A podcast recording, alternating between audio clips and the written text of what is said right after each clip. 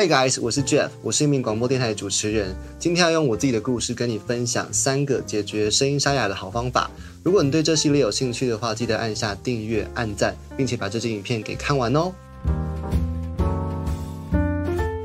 半年前，我因为需要大量的开会，同时需要录电台，而且要唱歌，同时晚上兼家教的关系，我大量的使用声音，导致我的声音沙哑的问题持续了两到三个礼拜之久。那时候我就去看医生，医生就跟我说。大量使用声音是导致沙哑的其中一个原因，但有更多的原因是因为我本身就有胃食道逆流的问题，我的工作压力比较大，或者是我作息不够正常，所以呢胃酸侵蚀了我的声带。但是因为声带本身没有痛觉，我并没有发现，所以就这样子发炎状态，我又大量的说话，才导致声音沙哑的问题出现。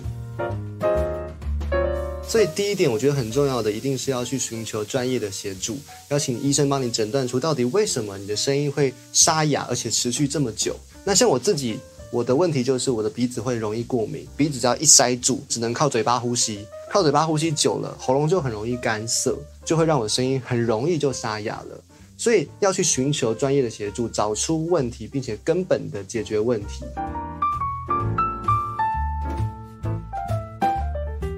第二点呢，我觉得是透过饮食上面的调整。像我自己在唱歌之前，我就会分辨出哪些的食物我吃了会锁喉，哪些的食物并不会让我有声音的负担。那同时呢，有一件事情大家也要注意哦，如果你有习惯吃喉糖或者是膨大海这一种的养生食品的话，你一定要注意这些东西都必须要在你声音使用完之后再吃，而不是在唱歌前、在说话前吃喉糖，因为这样子会让你的声带上面。沾了一层的糖，那这个糖分会影响到你声带震动的效率。喉糖里面的薄荷会让你感觉到喉咙比较凉爽的那个成分，会让你有错觉，觉得自己的声带好像透过那颗糖果有好了一点，所以就又大量的说话，这样子会造成二次伤害，反而不推荐。那到底要怎么样解决掉声音沙哑的问题？如果当下真的很不舒服怎么办呢？我的建议可以去买一些消炎药，吃了之后。这样会让你的声带消炎，发声的时候才能够有比较好的效率。那最好的方式是什么？是你可以大量的补眠，透过大概八到十个小时的睡眠，声音的恢复是最好的。你可以想象，声音是一个肌肉，